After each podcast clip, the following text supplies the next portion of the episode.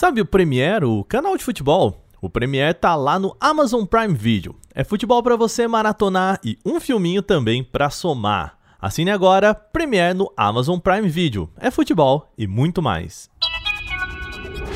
Olá, hoje é quinta-feira e o Canal Tech News chega com Galaxy M32, LG vendendo iPhones, Tim Cook cornetando Android e os chineses em feito histórico para exploração espacial.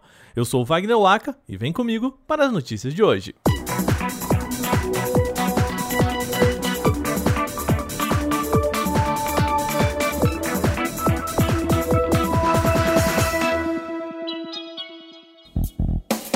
Começamos o programa hoje falando de Galaxy M32. O smartphone da Samsung já apareceu em vazamentos e deve estar próximo do lançamento, contudo, nada ainda de anúncio oficial.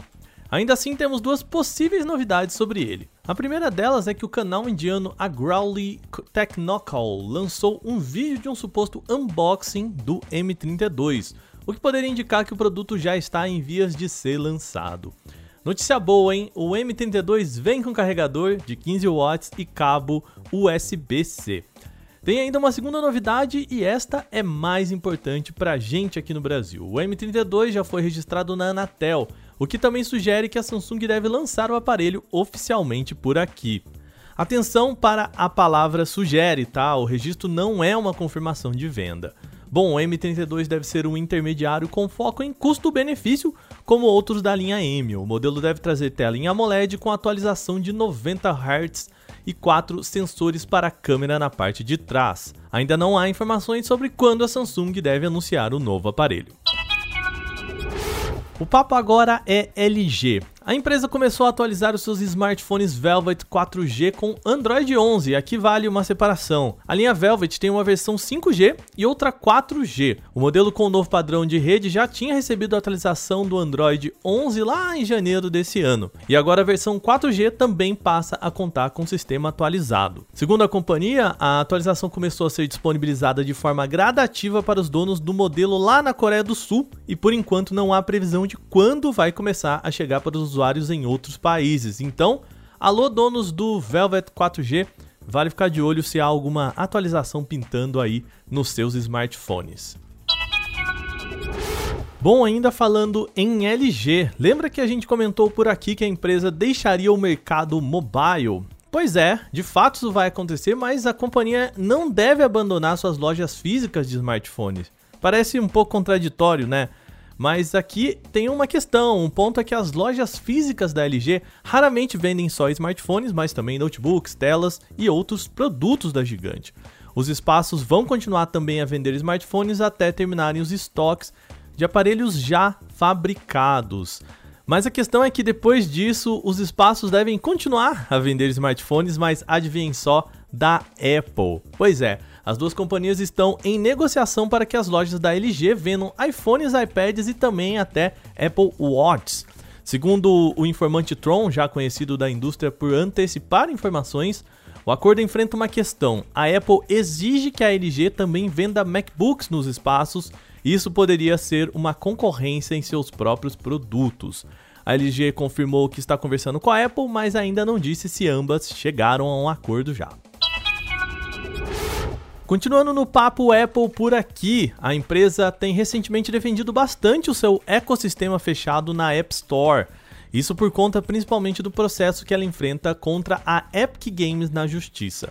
Um dos argumentos da gigante do iPhone é que fechar a sua loja torna a experiência mais segura para usuários e desenvolvedores. Em entrevista ao Viva Technology, um evento de startups na Europa, o CEO da Apple, Tim Cook, disse que a App Store é mais segura que as concorrentes e ele foi além, viu? Para ser mais exato, ele disse que o Android tem 47 vezes mais aplicativos maliciosos do que o iOS. Segundo o executivo, o iOS é mais seguro porque só permite o download de aplicativos avaliados dentro para fora, quando eles são analisados de forma profunda antes de serem finalmente distribuídos na App Store. A gente sabe que o desenvolvedor ele passa por um período aí para ser aceito na App Store. As políticas rígidas da Apple na distribuição de aplicativos colocaram a empresa como alvo de autoridades reguladoras e serviram também como estopim para brigas judiciais em diversas partes do mundo, como a gente já citou aqui a disputa que ocorre contra a Epic Games. Vale lembrar, esse processo ainda corre na justiça e já respingou em várias empresas como Roblox, Sony e Nintendo. A Epic acusa a Apple de monopólio ao não permitir que apps sejam instalados no iOS por outros meios que não a App Store.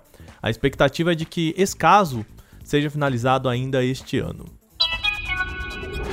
Vamos falar de exploração espacial agora. A novíssima estação espacial chinesa acaba de receber seus primeiros astronautas com a missão Shenzhou 12.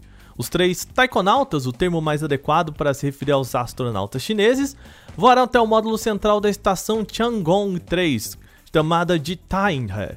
A agência espacial chinesa confirmou a acoplagem da nave ao módulo cerca de 6 horas e meia após o lançamento, que rolou aí no finalzinho da noite de ontem. Por isso, não entrou aqui no nosso podcast ontem. Esta foi a primeira vez que a China realizou uma manobra autônoma rápida seguida do acoplamento de uma nave contendo tripulação a bordo dessa maneira. O nome dos três taikonautas são, vamos lá, vamos ver se eu consigo falar tudo certinho. Tang Hangbo, Liu Bomin e Nie Hainshen. O trio vai viver por lá durante três meses trabalhando em atividades de manutenção e testes na estação, que ainda está sendo montada em órbita. O feito é histórico e vale lembrar que esta foi a primeira missão tripulada lançada pela China em quase cinco anos. Programa chegando ao fim, mas antes, lembrando vocês, você pode enviar comentários, sugestões e críticas sobre este programa para podcast@canaltech.com.br, lembrando Canaltech com CH. No final, manda seu recadinho falando o que você quiser sobre o nosso podcast. Este episódio foi roteirizado, editado e apresentado por mim, Wagner Waka, com a supervisão de Patrícia Gnipper. O programa também contou com reportagens de Gustavo de Liminácio, Bruno Bertonzin Igor Almenara e Daniele Cassita. A revisão de áudio é da Mari Capetinga. Agora a gente vai ficando por aqui nesta quinta-feira. Final de semana tá chegando, e Uma boa noite para vocês. A gente volta amanhã com mais notícias aqui no Canal Tech News. Até lá!